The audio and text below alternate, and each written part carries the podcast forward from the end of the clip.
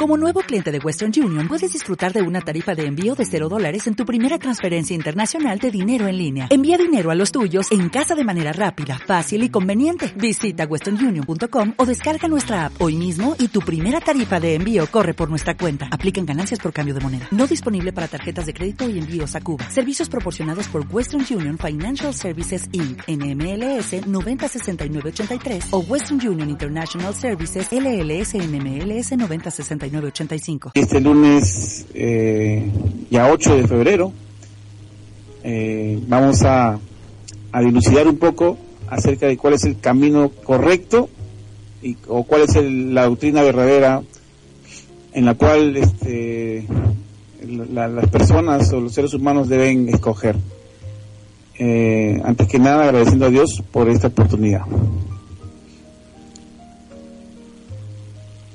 Amén, gloria sea al Señor. Pues ahora sí, los micrófonos de la Red de Concilio Internacional Ríos de Agua Viva está a su disposición. Adelante. Bien, entonces ya comenzamos de largo, ¿no, Rodrigo? Sí, amén. Gloria a Dios.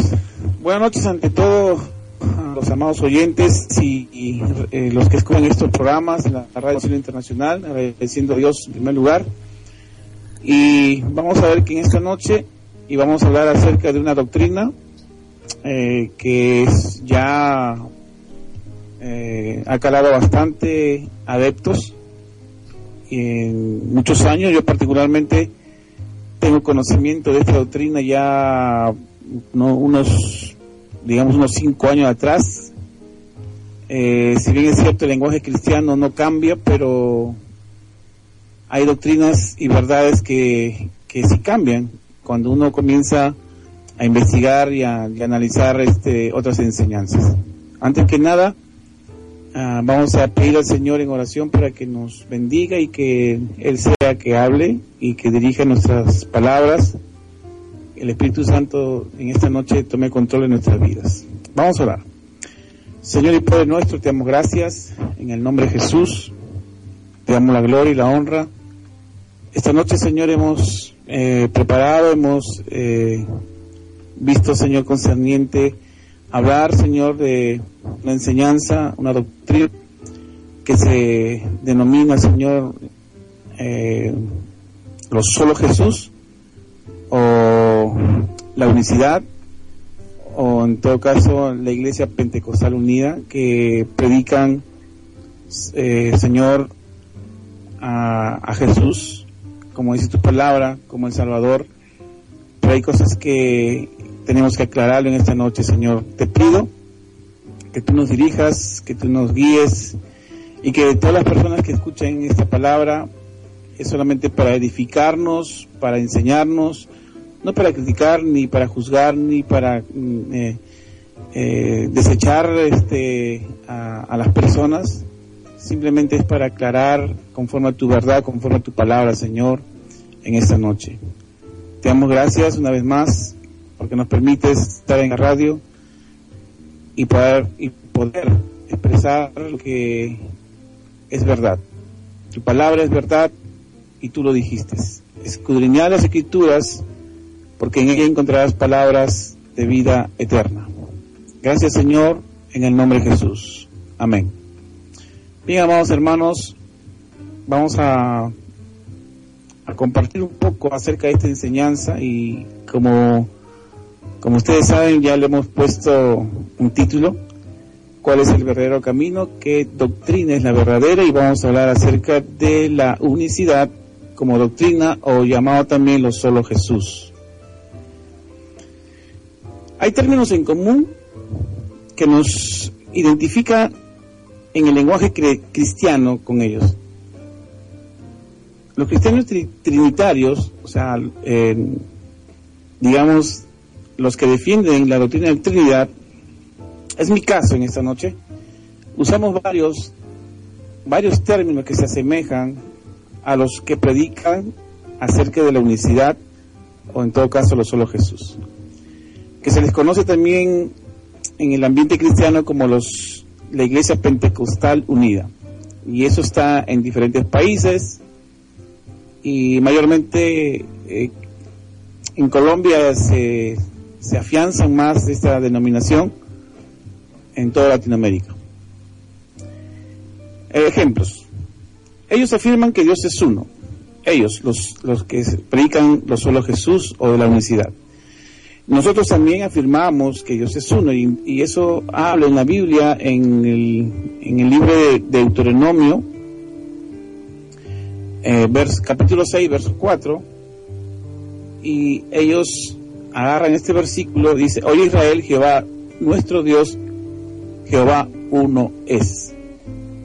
Y todo aquel que predica la Trinidad o aquel que predica la doctrina de,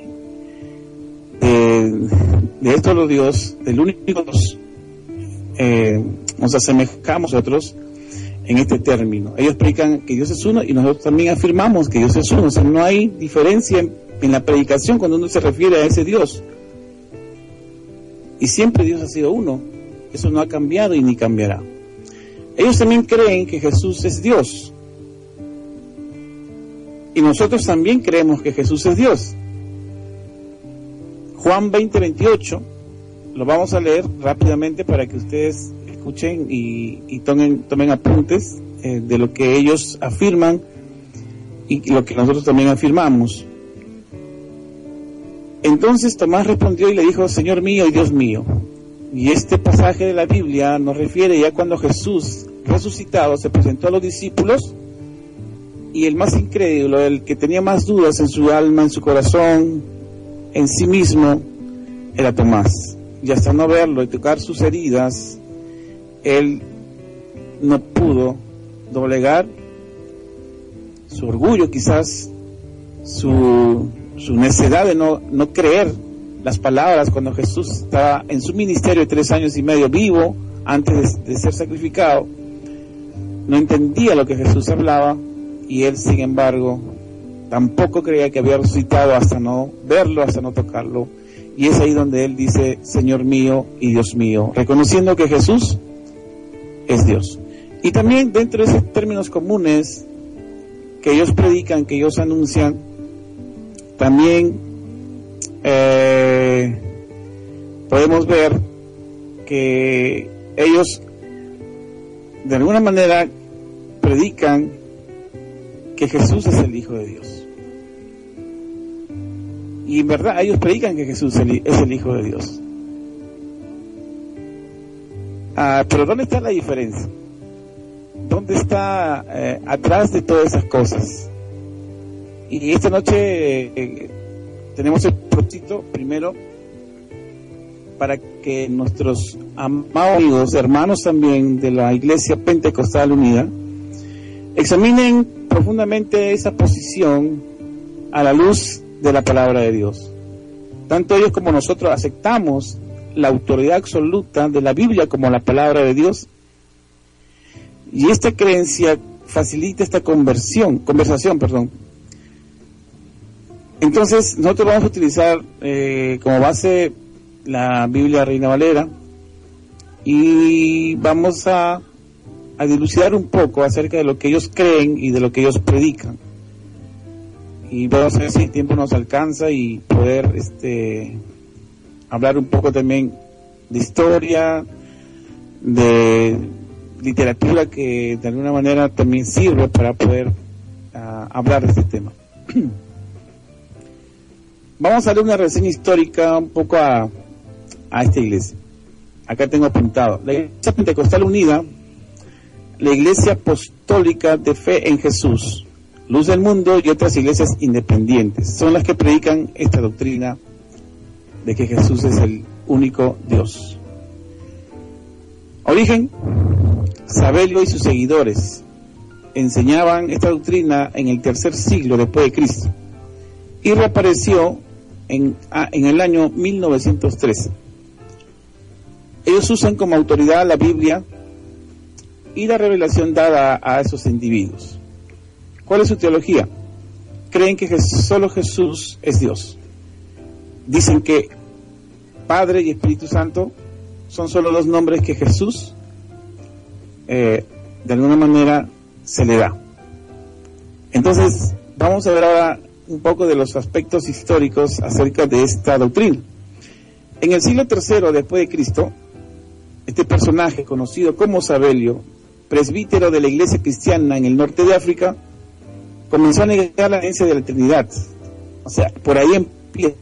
Y creo que eh, indudablemente cualquier persona que razona eh, pone en tela de juicio muchas cosas, muchas verdades que hay en las escrituras, porque la mente del hombre eh, es finita y por lo tanto le va a costar mucho entender lo que verdaderamente Dios en su soberanía lo quiere revelar a sus hijos y a su creación y a toda la humanidad.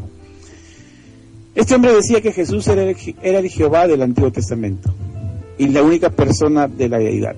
O sea, él al negar la Trinidad estaba inmediatamente afirmando que Jesús era el Jehová del Antiguo Testamento y por consecuente la única persona de la deidad. De la deidad. Los términos Padre y Espíritu Santo eran otros nombres de Jesús que se referían a ciertos aspectos de su personalidad. Esta doctrina llegó a conocerse como modalismo. Por eso que a ellos también se les reconoce como los modalistas, por su, por su insistencia en que los distintos nombres eran solo modos de representar a Jesús. Y un poco más de historia. Isabelio y sus seguidores afirmaban, Dios fue crucificado, con lo que hacían una inmensa confusión entre Dios Padre, que dio a su Hijo unigénito, y Dios Hijo, que se entregó para encarnarse y ser crucificado. Esta enseñanza de Isabelio, que muchos lo consideran como una herejía, desapareció de la iglesia antes de finalizado el siglo IV, pero se volvió a levantar otra vez en estos días. Y hablando de este siglo pasado, en el año 1913. Entonces, vamos a hablar acerca de lo que ellos creen y vamos a hablar específicamente dos temas y, vamos a empezar de esta manera.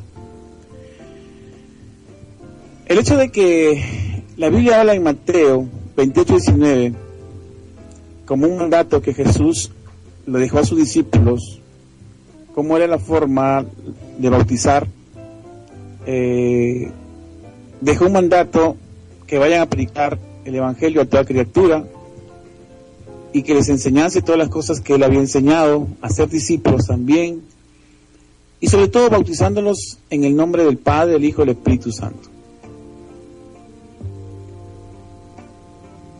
Entonces, a raíz de este versículo, alguien que asumía esta postura recibió una luz sobre este particular, hablando de los universitarios. Los tres eran una sola persona y su nombre era Jesucristo. Ahora, lo, que nosotros predicamos de los de la doctrina de la Trinidad, entendemos de que Jesús al decir estas palabras, que muchos niegan que este verso también fue añadido, pero indudablemente este verso tampoco no, no nos eh, digamos, no se hace una doctrina acerca de la Trinidad con solamente este verso. Porque en toda la Biblia Jesús mismo nos enseña que hay un Padre y un Espíritu Santo y que cada uno es diferente del otro, no por ser otros dioses, sino porque cada uno vino a cumplir una misión a la tierra.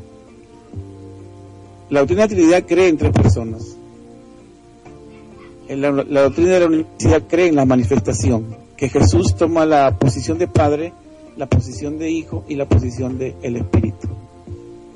Entonces, de alguna manera, este verso también lo, tomaron para revelar algo más acerca de que el Padre, el Hijo y el Espíritu Santo eran una sola persona. Y su nombre era Jesucristo.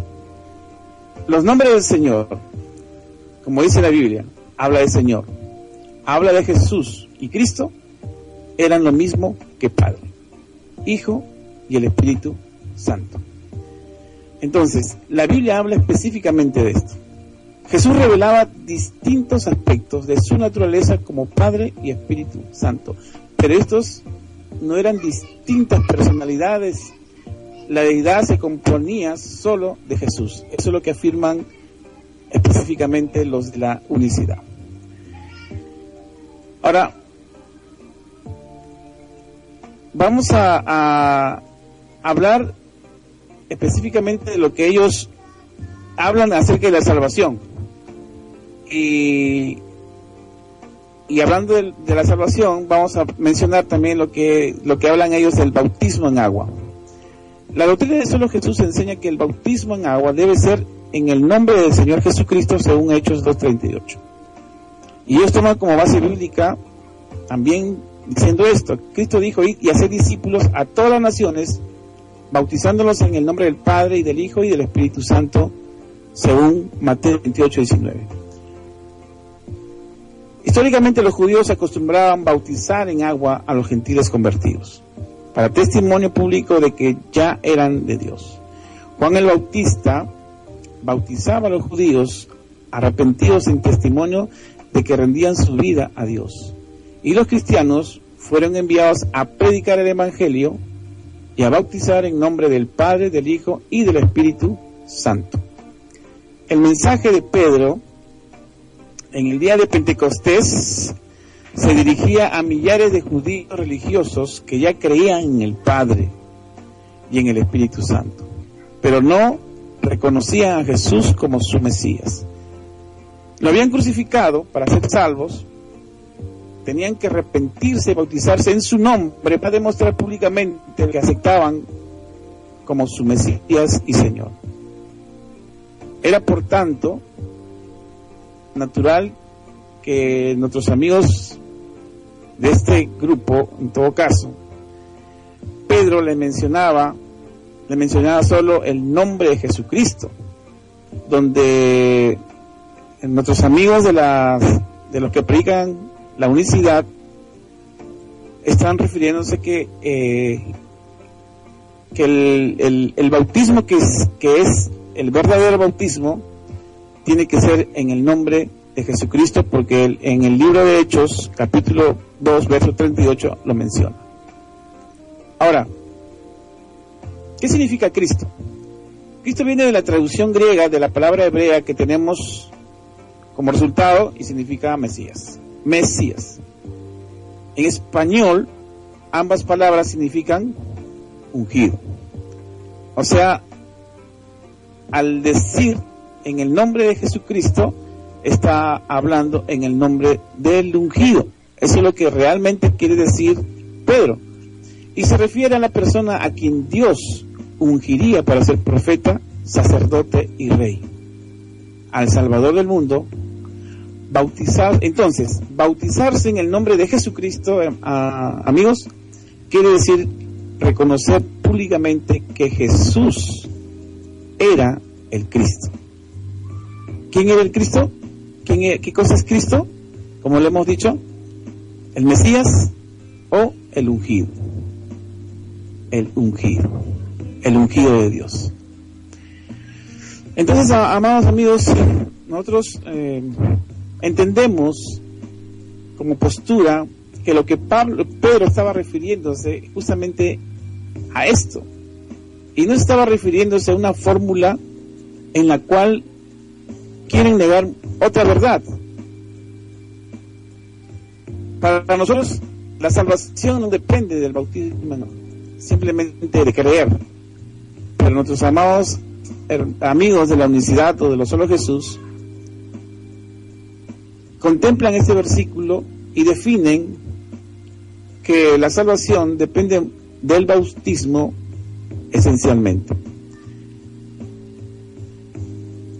Era crucial para ellos, para su salvación, el arrepentirse y reconocer a Jesucristo como el Hijo de Dios en un plano de igualdad con el Padre y el Espíritu Santo.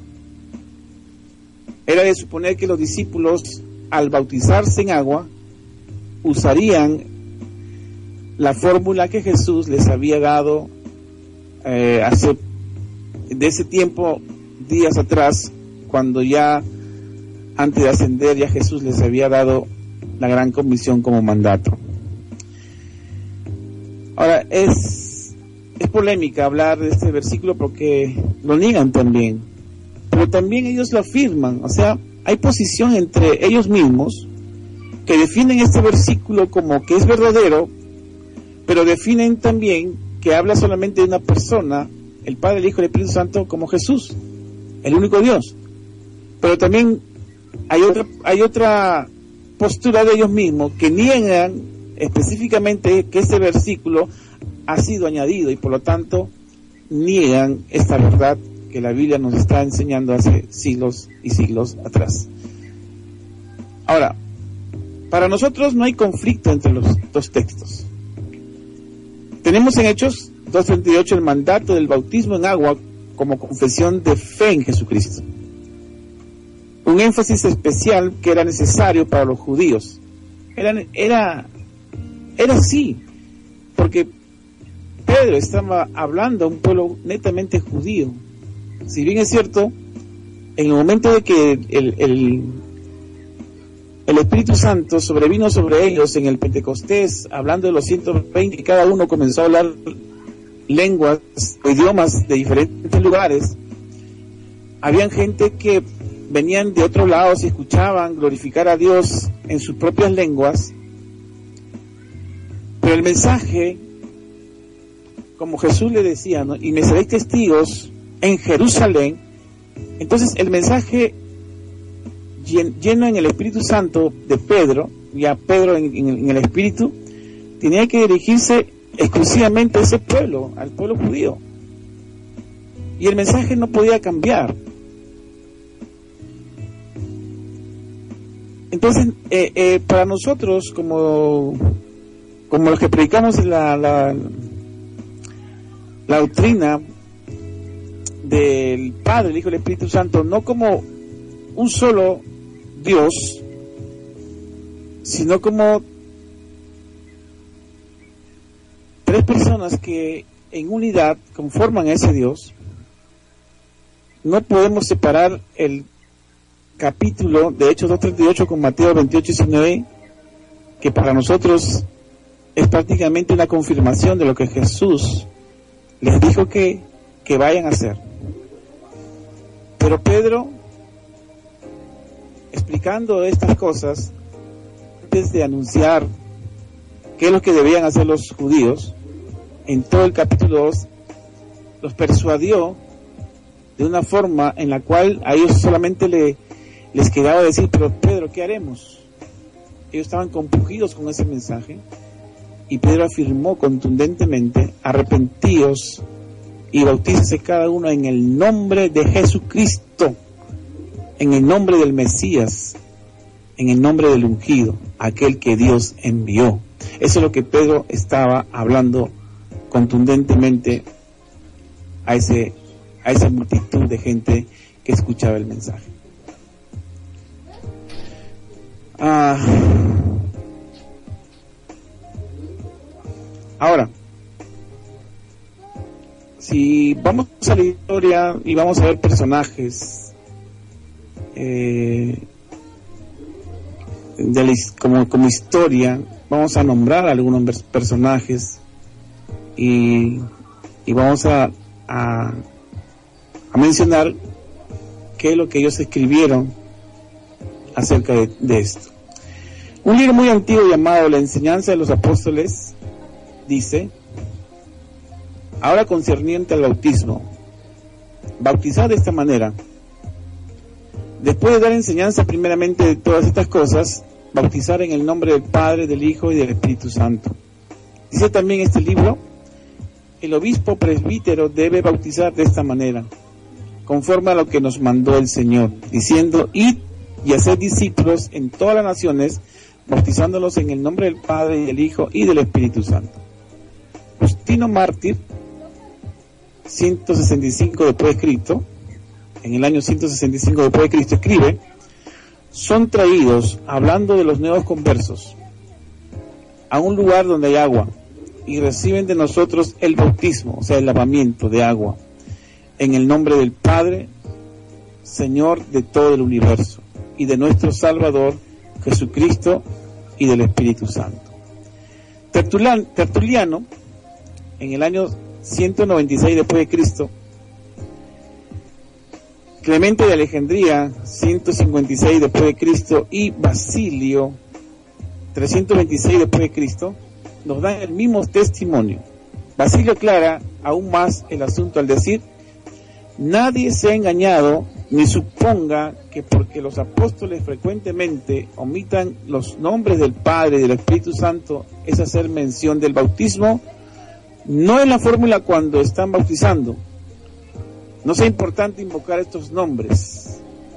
O sea, estaba, dan, estaba dando alerta acerca de, que eh, no era muy necesario mencionar estas cosas, pero en realidad eh, eso no cambiaba acerca de la postura que ellos predicaban. Cipriano, en el año 200 después de Cristo, hablando sobre Hechos 2.38, dice, Pedro menciona aquí el nombre de Jesús de Jesucristo, no para omitir al, del Padre, sino para que el Hijo no deje de ser unido al Padre.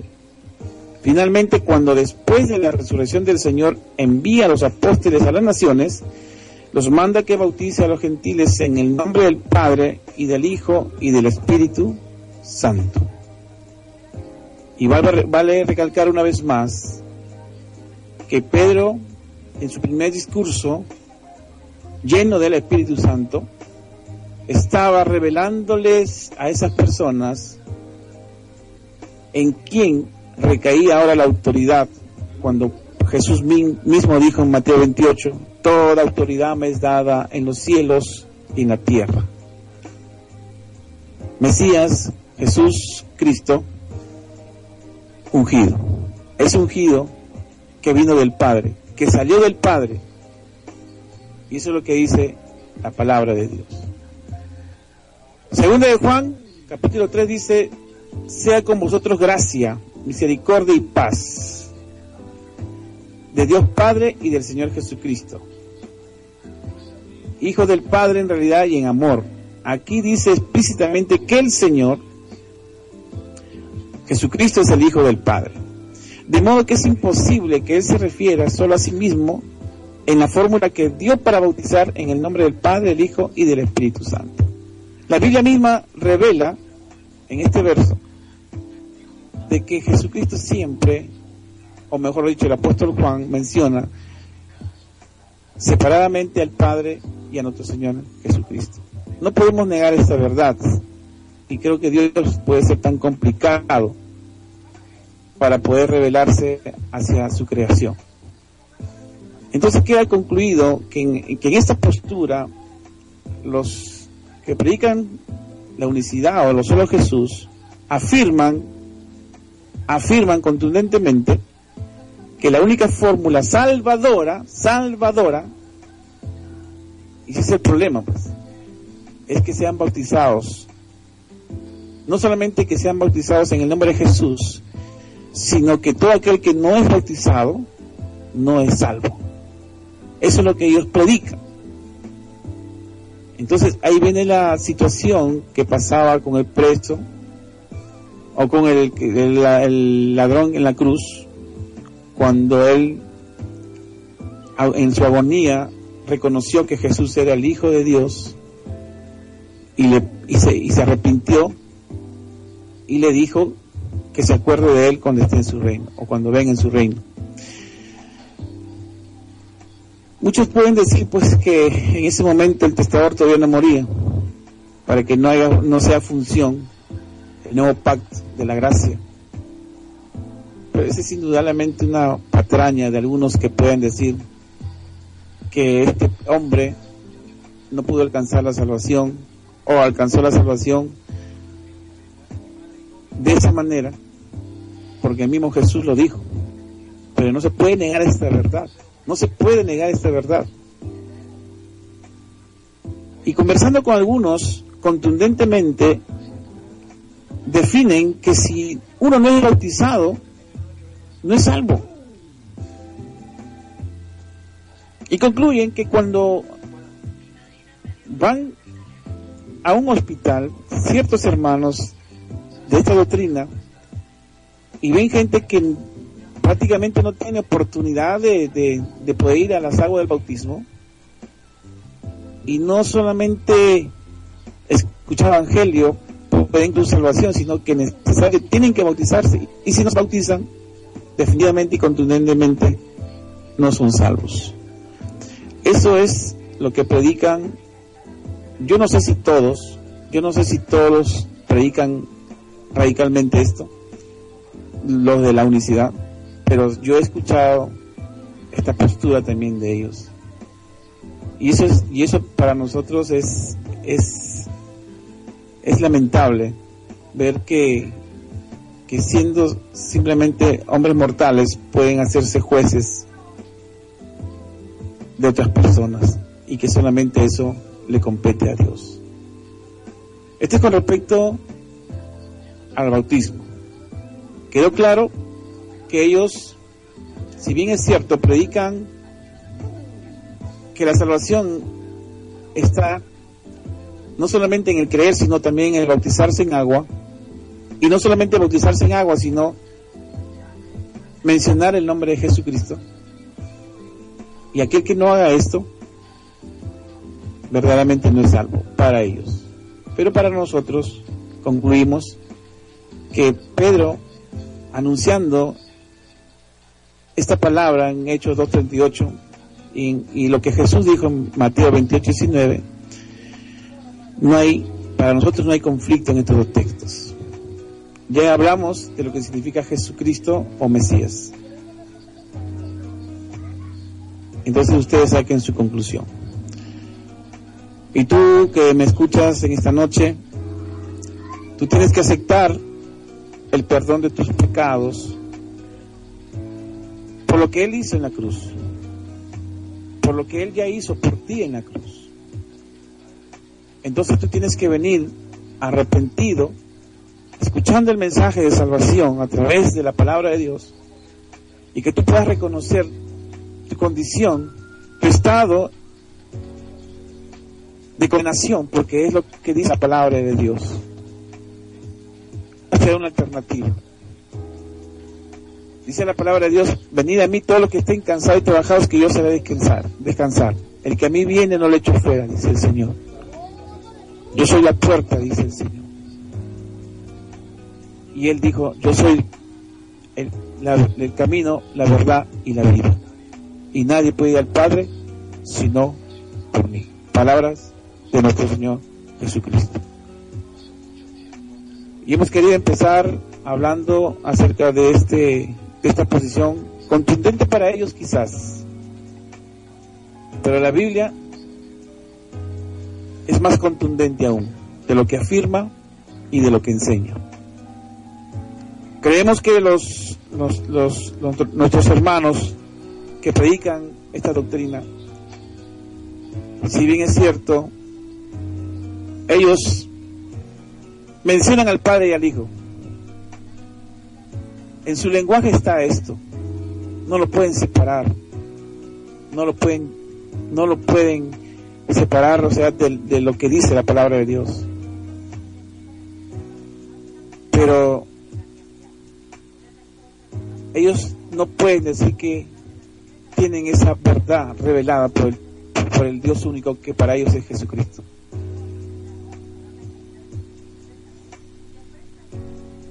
Que Dios tenga misericordia de ellos si en verdad muchos de los que están en esa doctrina de la unicidad condenan a otros. Y otro punto resaltante para que podamos hablar en esta noche es justamente lo que ellos hablan acerca de la Trinidad. Esta doctrina de lo solo Jesús enseña que Padre, Hijo y Espíritu Santo son tres nombres de Jesús. Y la cita que ellos sustentan está en Deuteronomio 6.4, Éxodo 23, Isaías 44.6 y otros textos que dicen que Dios es uno. Entonces, como estos textos dicen que Dios es uno, como bien empecé diciendo, que son lenguajes que se asemejan a lo que nosotros también hablamos, entonces ellos concluyen que el único nombre, o en todo caso, que el único Dios al que se les ha revelado a ellos y que el único nombre para ellos es Jesús, asumiendo el rol de Padre, de Hijo y de Espíritu Santo, negando ellos al afirmar esto en la pluralidad de nuestro Dios único y poderoso, nuestro Creador. Ponen tanto énfasis en la verdad bíblica de la unidad de Dios que cierran los ojos a otra verdad bíblica. En esta unidad hay tres personas, para nosotros los que predicamos la Trinidad, tres personas divinas. Ahora, ¿qué dice la Biblia con respecto a esto? Cristo habla de la Trinidad. En Juan 14, vamos a leer Juan 14, del 16 al 31, Juan 14, vamos a leer. Y dice con las propias palabras de Jesús, y yo rogaré al Padre, Jesús hablando, y os dará otro consolador para que esté con vosotros para siempre. El Espíritu de verdad, o sea, ese consolador le dice el Espíritu de verdad, el cual el mundo no puede recibir porque no le ve ni le conoce, pero vosotros le conocéis porque mora con vosotros y estará con vosotros y estará con vosotros. Es por eso que Jesús en el verso 18 dice, no os dejaré huérfanos, vendré vosotros. Y ellos, de alguna manera, citan algunas posturas bíblicas que ellos asumen que el que vino en espíritu es el Señor Jesús. Pero Jesús hace una distinción explícitamente en estos versos. Y yo rogaré al Padre para que venga otro consolador. O sea, Jesús roga al Padre que envíe el Espíritu.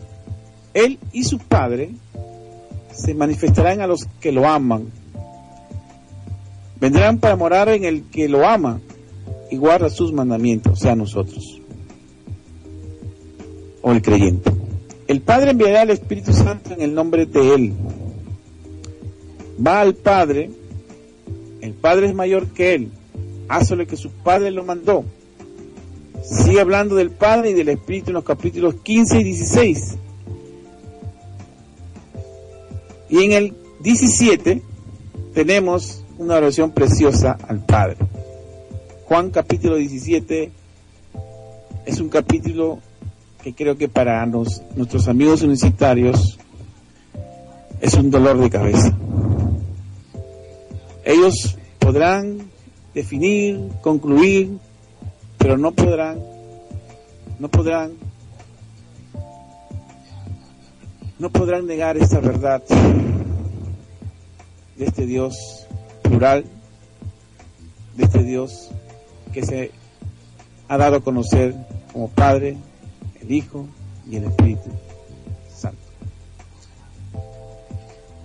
Desde estas primeras palabras que, tenemos de Jesús hasta los últimos encargos dados a su discípulo, habla de Dios Padre como otra personalidad distinta a la suya.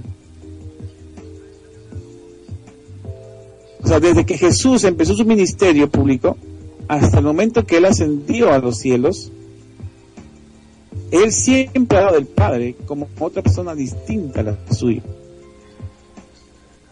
¿Por qué me buscabais? ¿No sabías que en los negocios de mi Padre me es necesario estar? Le decía a sus padres terrenales. No dijo, en mis negocios como Padre. Dijo, en los negocios de mi Padre. Constantemente Jesús se refiere a sí mismo como enviado por el Padre. En Juan 3.16 vemos, Juan 17.33, Juan 5.43, Juan 6.38, verso 39, Juan 9, verso 3, verso 4, Juan 12, verso 49, Juan 16, verso 28 y Juan 20, verso 21. y ustedes lo pueden buscar en sus Biblias. Jesús decía que las obras que él hacía y las palabras que hablaba no eran suyas, sino del Padre, que lo había enviado. Y eso es lo que la Biblia dice. O sea, las palabras de él no eran propias de él, sino de aquel que lo había enviado, o sea, del Padre. No puede haber un Dios que, que, que, que pueda confundir la mente de las personas. Es claro, Dios hablaba de una persona distinta siempre. Se expresaba sobre esa persona distinta que es el Padre. Jesús decía que las obras que él hacía y las palabras que hablaba no eran suyas, sino del Padre que lo había enviado, como lo estoy volviendo a decir en estos versos. Menciona cosas, conocimientos y actividades que correspondían definitivamente a uno y no al otro, con lo que mostraba que él y el Padre eran dos personas. El Padre le entrega el juicio al Hijo, Juan 5:22. El Padre sabía el día de la venida futura del Hijo, pero el Hijo no lo sabía. Marcos 13:32. El Padre glorifica al Hijo, Juan 8, 50, 54. El Padre lo a Él y Él al Padre. Juan 3, 35, Juan 5, 20, Juan 10, 17, Juan 14, 31 y Juan 17, 23, 24. Jesús habla de distinción de lugares entre Él y el Padre, cosa que sería imposible si se tratara de la misma persona. Salí del Padre, voy al Padre. Padre nuestro que estás en los cielos. Otra vez, hablando de otra persona. Juan 14, 12, 12, verso 28 también, y Juan 20, verso 17, y Juan, mm, perdón, Mateo 6, verso 9. Ahora, Jesús oraba al Padre.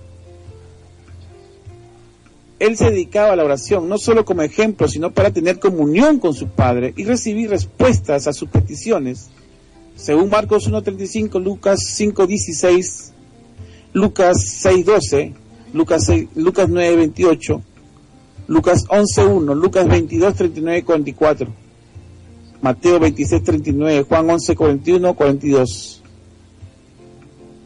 Hebreos 5.7. Cristo, nuestro sacerdote, intercede ante el Padre. Todo el sistema simbólico del sacerdocio pierde su significado si solo existe Jesús en la deidad. Y eso es lo que nuestros amigos unicitarios no pueden entender y no lo pueden explicar. La epístola a los hebreos enseña que Jesús convirtió en realidad ese simbolismo al presentarse a sí mismo en sacrificio ante Dios Padre. ¿Dónde? ¿Dónde intercede por nosotros? Nuestros amigos de los solo Jesús o de la unicidad, al ser confrontados con este hecho, niegan que haya oración en el cielo. Y lo niegan así, contundentemente. Jesús, mejor dicho, Hebreos 7:25, eh, tomando este, este versículo, nos enseña que Él vive eternamente para interceder por nosotros. Cristo es el mediador entre Dios y los hombres.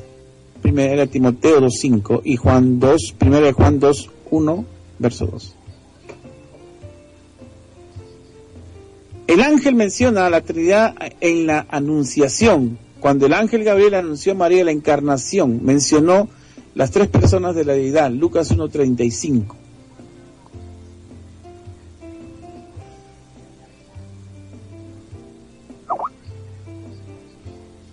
Miembros de la Trinidad se manifestarán o se manifestaron simultáneamente en, el, en su bautismo.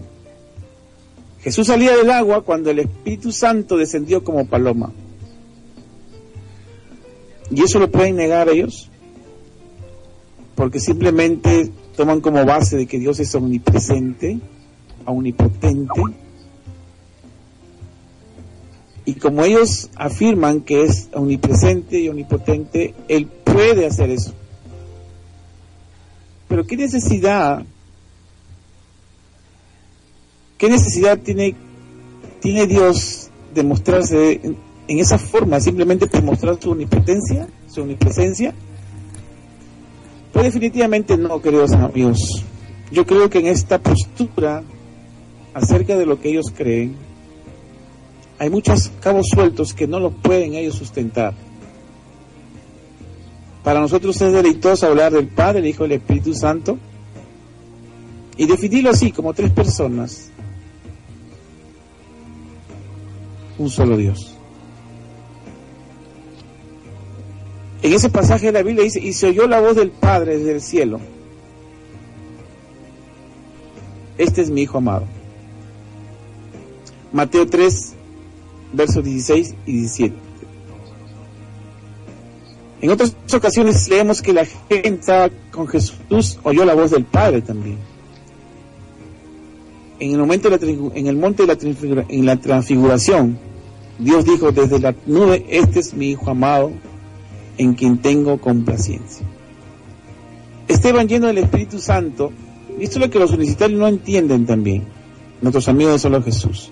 Esteban ya no lo veía con sus ojos naturales, porque él estaba agonizando.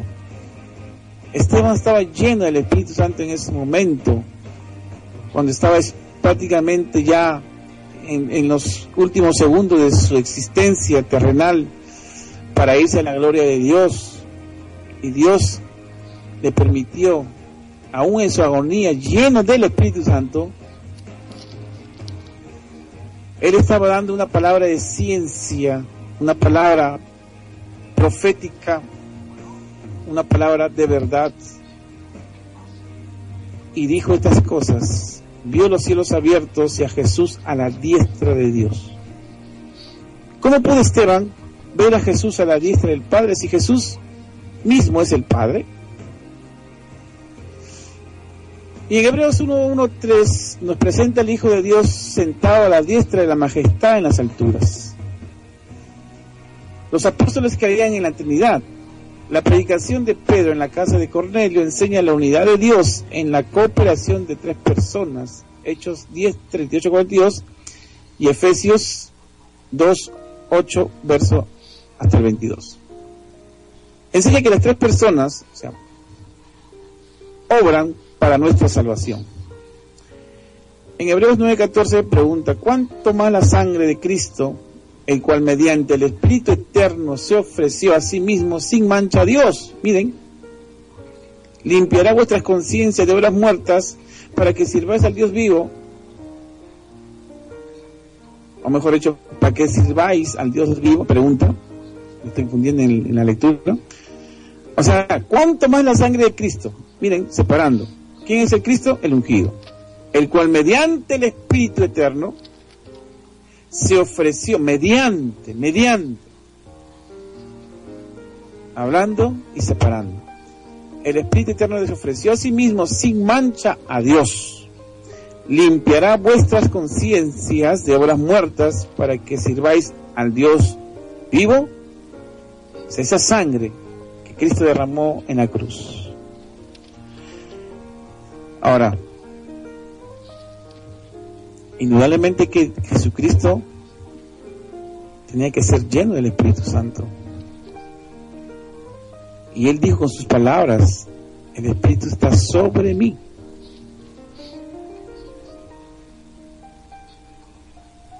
Entonces, ¿dónde está la confusión?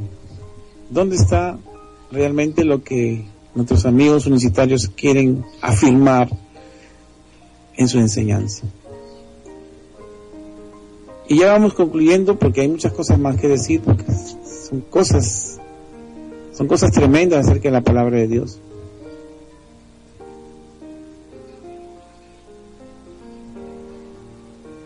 La naturaleza de Dios demanda una pluralidad. La esencia del carácter del Dios eterno que no cambia es el amor. Primera de Juan 3.8. Esto nos indica que tenía que haber un objeto de su amor coexistente con él en la eternidad pasada, es decir, una pluralidad, perdón, en la deidad. Sus títulos no excluyen a otros miembros de la deidad. Los de nuestros hermanos o nuestros amigos de los solo Jesús o de la universidad usan Isaías 9:6 para identificar a Jesús como Dios el Padre, porque llama al niño que había de nacer Dios fuerte, Padre eterno. Pero esto no quita la, la existencia de la primera persona de este Dios plural, o si lo quieres escuchar mejor, de la Trinidad, que lleva los mismos títulos, ni quiere decir que Jesús sería su propio Padre.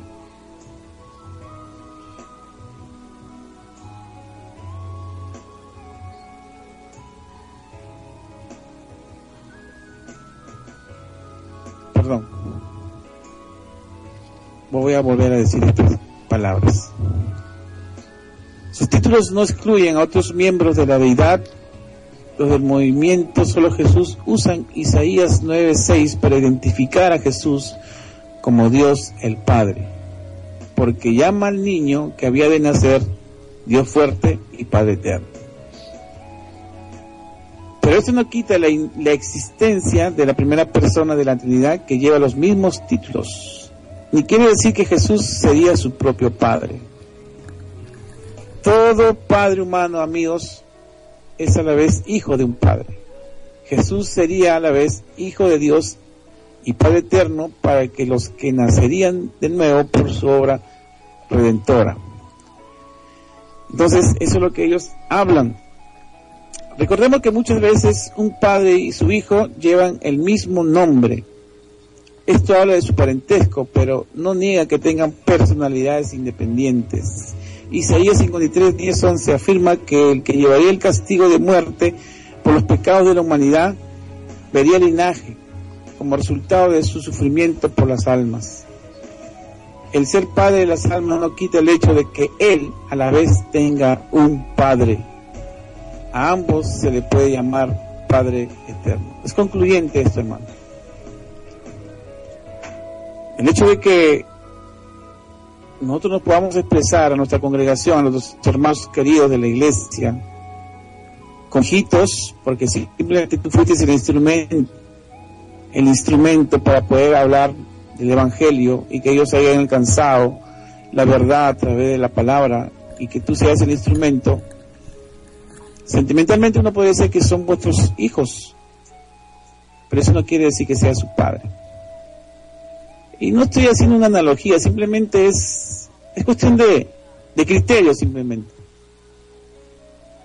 Y tampoco no, no, no quiero hablar de lógica porque para para, para, para la palabra de Dios, el Evangelio, indudablemente no solamente es la lógica, sino que también es el escudriñar las escrituras y que el Espíritu Santo de Dios es el que las revela el que hace entender esta verdad. La palabra de Dios por sí sola se identifica, la palabra de Dios por sí sola se hace ver. No podemos nosotros confundir el Evangelio. Y terminando con esta parte, la doctrina de solo Jesús les quita sentido a las escrituras, o les, les quita sentido a las escrituras, en este pasaje de la Biblia, que un hermano querido mío siempre lo menciona, la hermosa oración de Juan 17 no tuviera significado, o sea, no tendría relevancia si el Padre es solo Jesús. No tendría sentido esa oración. Juan 3.16 también pierde su sentido, pues ¿quién sería el Hijo unigénito? ¿Qué quiere decir Juan? En el capítulo 1, verso 1, 2 y 14, cuando afirma que el verbo era con Dios y era Dios y que era el unigénito del Padre. Si Jesús es la única persona de la edad, amigos de la universidad, ¿qué significa Juan 1.18? A Dios nadie le vio jamás. El unigénito Hijo que está en el Padre, Él le ha dado a conocer. ¿Dónde quedan estos versos? ¿Dónde queda esta conclusión para ustedes? Y no lo estamos menospreciando y no lo estamos desechando, simplemente es aclarar ciertos puntos acerca de lo que la misma palabra nos da a conocer. La promesa que Jesús hizo a sus discípulos de que les enviaría otro consolador no era más que un engaño si Él era el Espíritu Santo. Es lógico, pues ahí sí puedes aplicar tu lógica. No habría sentido en esas palabras, no habría sentido al decir otro consolador si Él mismo era el consolador, si Él mismo era el Espíritu Santo, perdón. ¿Y qué sucedió con su cuerpo resucitado? Es lo que siempre le preguntamos a ellos, ¿no?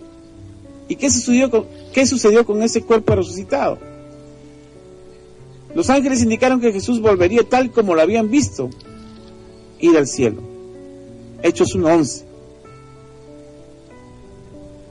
No sucedió así cuando vino el Espíritu Santo. ¿Mm? Entonces, a veces, eh, eh, a veces este da un poquito de gracia eh, cuando nosotros hablamos con ellos y, dialogamos y concluimos pues que, que en verdad, ¿no? En, esa, en, esas funciones que, que, que, aún el Hijo de Dios todavía estaba en la tierra realizando, ya resucitado, cuando ya resucitado se encontró con María Magdalena y dijo, no me toques porque aún no subió al Padre. Y en ese momento que él estaba en la tierra era el hijo, pero en el momento que subía se volvía padre. Eso es lo que concluyen ellos. Y cuando vuelve a bajar, se vuelve hijo. ¿Qué razonamiento es ese? No tiene sentido. No tiene sentido de que Dios se muestre de esa forma. No tiene sentido. Tiene sentido, amados amigos.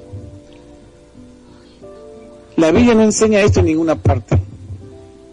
El ladrón en la cruz no tuvo oportunidad para concluir, para bautizarse, ni recibió el bautismo en el Espíritu Santo con la evidencia de hablar en otras lenguas, tal como los 120 recibirían al cabo de 50 días. Sin embargo, Jesús le dijo, hoy estarás conmigo en el paraíso.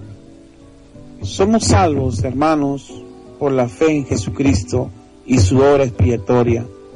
Una fe tan real que nos lleva al arrepentimiento y a la entrega de nuestras vidas a Él. Concluyendo esto, amados amigos, el único fin por la cual este tema se ha dado en esta noche, solamente hablando de estos dos puntos tan concluyentes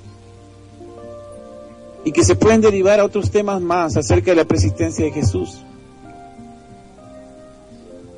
acerca del nombre del, Padre o el nombre del Hijo o el nombre de Dios.